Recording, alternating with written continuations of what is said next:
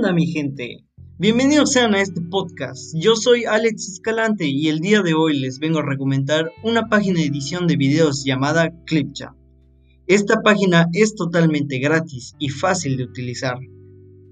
Y me encanta por estos hechos, además de que la resolución del video es de buena calidad. Puedes introducirle texto, transiciones, recortar y editar música. Ah, y no te preocupes si no sabes cuál poner.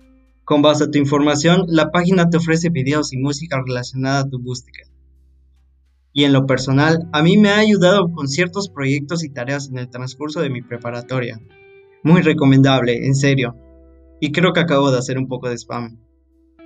Y sin más que decir, nos vemos en nuestro siguiente capítulo de Tips para Estudiantes.